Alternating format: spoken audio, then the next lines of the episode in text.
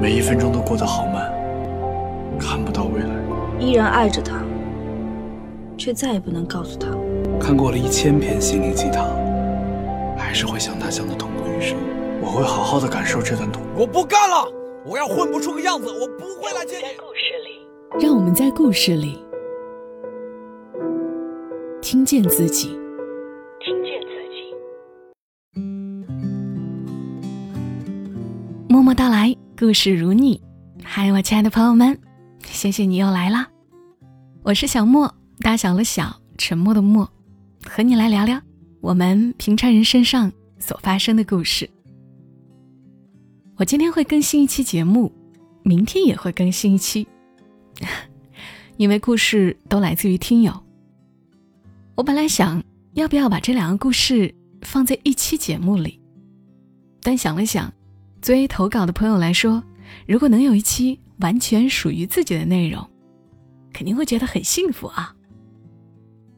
这世间有个原本陌生的人，因为我的声音有了一份独特的记忆，也很奇妙啊。那今天的故事是一封信。一个叫魏的姑娘，写给她家小李先生的。她说：“我知道我们会在一起。”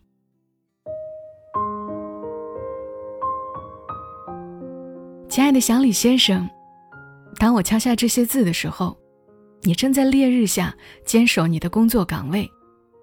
尤其是现在天气越来越热了，烈日当头的天气也会越来越多。看着你本就黝黑的皮肤，由黑红色变得更黑，还是觉得有点心疼。刚才在你出门前，我强行把你堵在屋内，给你抹了一点防晒霜。虽然你百般不愿意，但终究抵不过我的死缠烂打，还是妥协了。你知道的，我是想你越来越好的，从能力到容貌。都越来越出色。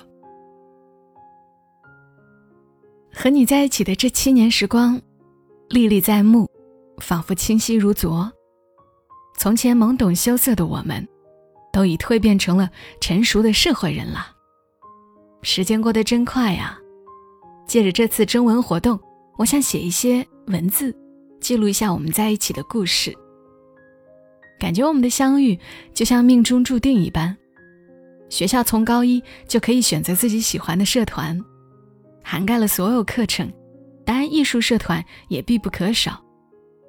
当时我在班级属于学校的尖子班，班主任不允许我们选择艺术类社团。阴差阳错之下，本来选择数学社团的我，来到了化学社团，又因为各种原因和你分在了一个小组。当时。和你并没有过多接触，只是时常在学校里碰到你，会以微笑回应你。等到文理分科的时候，你和我的好朋友一起分到了一个理科班，自然而然的要到了我的联系方式。从那以后，你就时不时给我发信息，有事儿没事儿的找我聊天。起初我觉得你有点烦，不太喜欢你这样的。但是久而久之，就开始有点在意你的感受了，连我自己都没有发觉。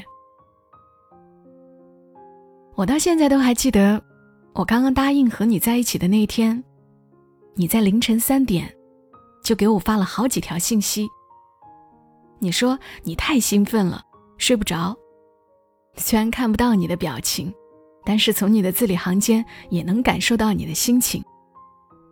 在老师们的眼中，学生时代的恋爱大都不会成功的。可我就偏不信这个邪。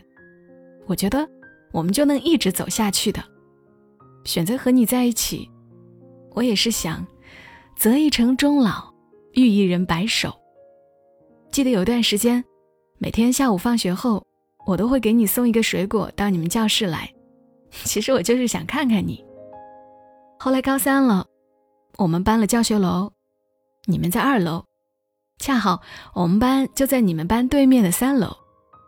每天下课还可以透过窗户看到你们班里的情况，哼，当然也要趁这个机会悄悄看看你在干嘛。等到周末的时候，我们会三五好友一起在湖边散散步、晒晒太阳，有时候也会大家一起买菜做饭，享受这样惬意的周末时光。现在再回过头来看那段时光，还是会很怀念。一晃就毕业了，填志愿时，我们都只选了重庆和四川这两个地区的学校。真的是怕什么来什么，我们还是被录取到了两个不同的城市。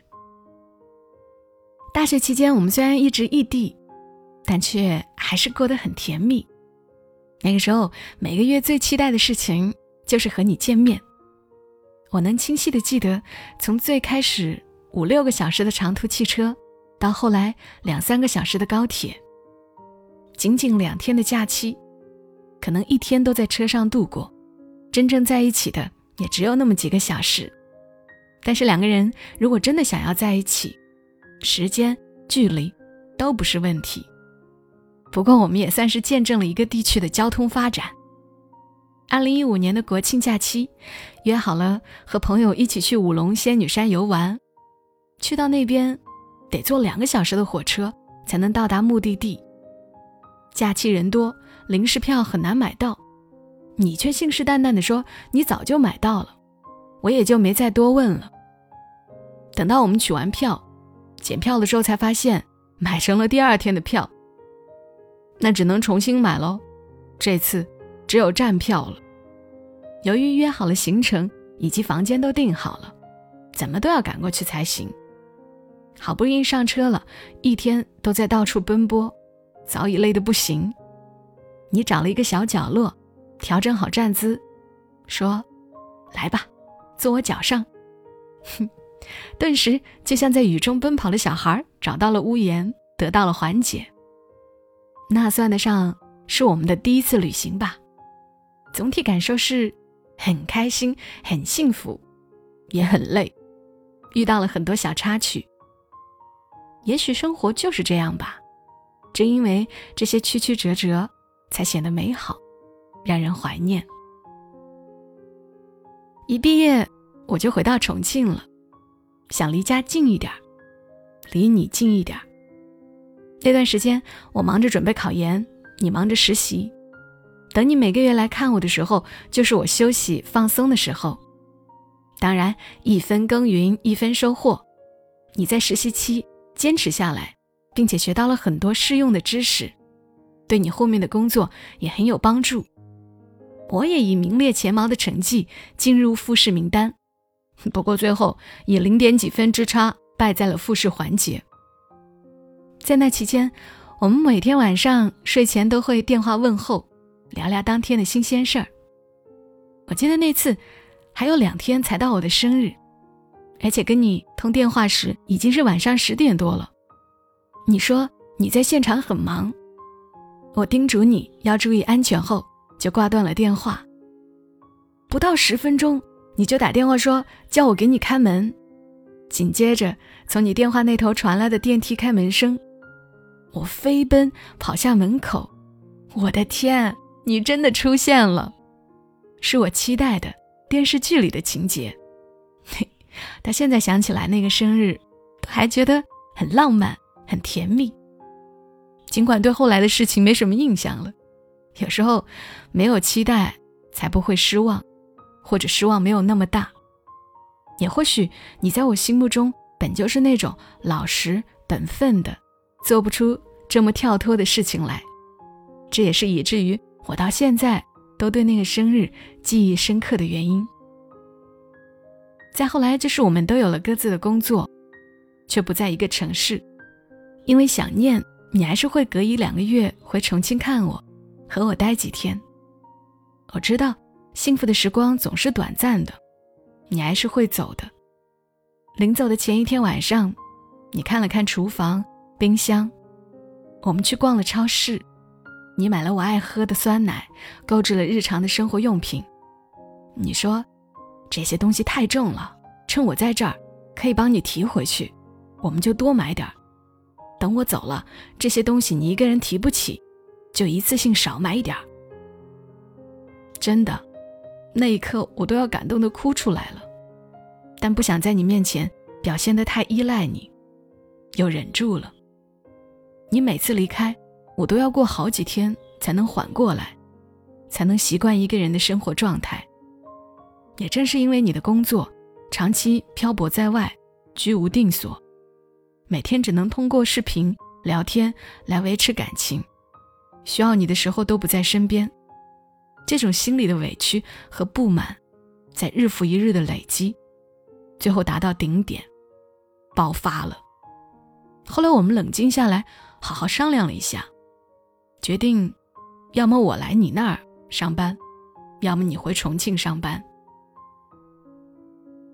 经过再三思量，你回重庆上班找专业对口的工作，这种问题依然会出现，问题还是没能得到解决。只有我放弃我当时的工作，来跟你一起上班，办公室之类的工作，我还是能做的。唯一觉得遗憾的，就是丢掉了我的专业。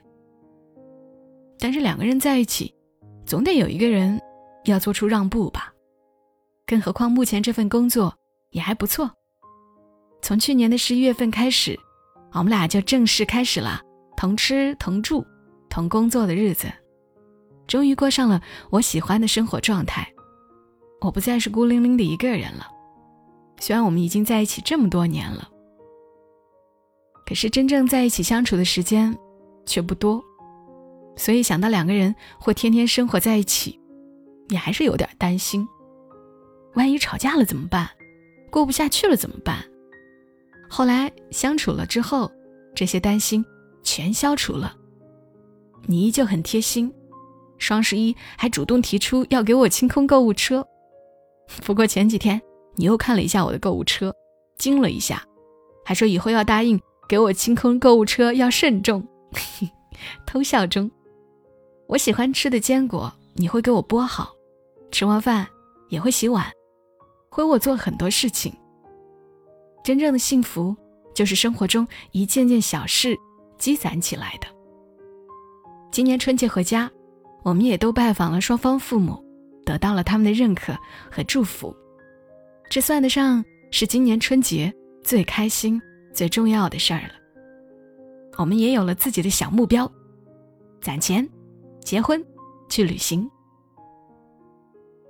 一路走来，回想在一起的点点滴滴，感觉很幸运，也更加珍惜两个人的这段缘分。尽管有过争论，有过委屈，还是觉得幸福更多。现在一切都是最好的状态，我相信我们会越变越好。喂，嘿嘿，多甜蜜呀！谢谢魏的文字。还在执勤站岗的小李先生，听到这期内容，不知道是什么样的心情呢？要记得在我们的节目下方来个留言哦。最近有不少小伙伴给我投稿，嗯，魏是通过微博把文章发给我的，我的微博是小莫幺二七幺二七，那其实也可以加我的微信，也是小莫幺二七幺二七，只不过是小莫的全拼。当然呢，投稿啊。播放的几率肯定不算大，不可能百分之百的。那我回复消息的速度也很慢，常常半个月过去了，我才想，哦，还有一篇文章我没有看。我真的是挺忙的，应该说太忙了。也希望你们能够理解，因为我总相信书写的过程就已经是情感的一种释放。你一定在写的过程就已经收获了很多。不管未来怎么样吧。全心全意爱过一个人，在某个时刻体会过被爱，都值得纪念。今晚的内容让你想到了谁呢？想到了怎样的某个片段？记得在评论区和大家分享一下。我们明天的声音再会，祝你一夜好眠。小莫在深圳，和你说晚安。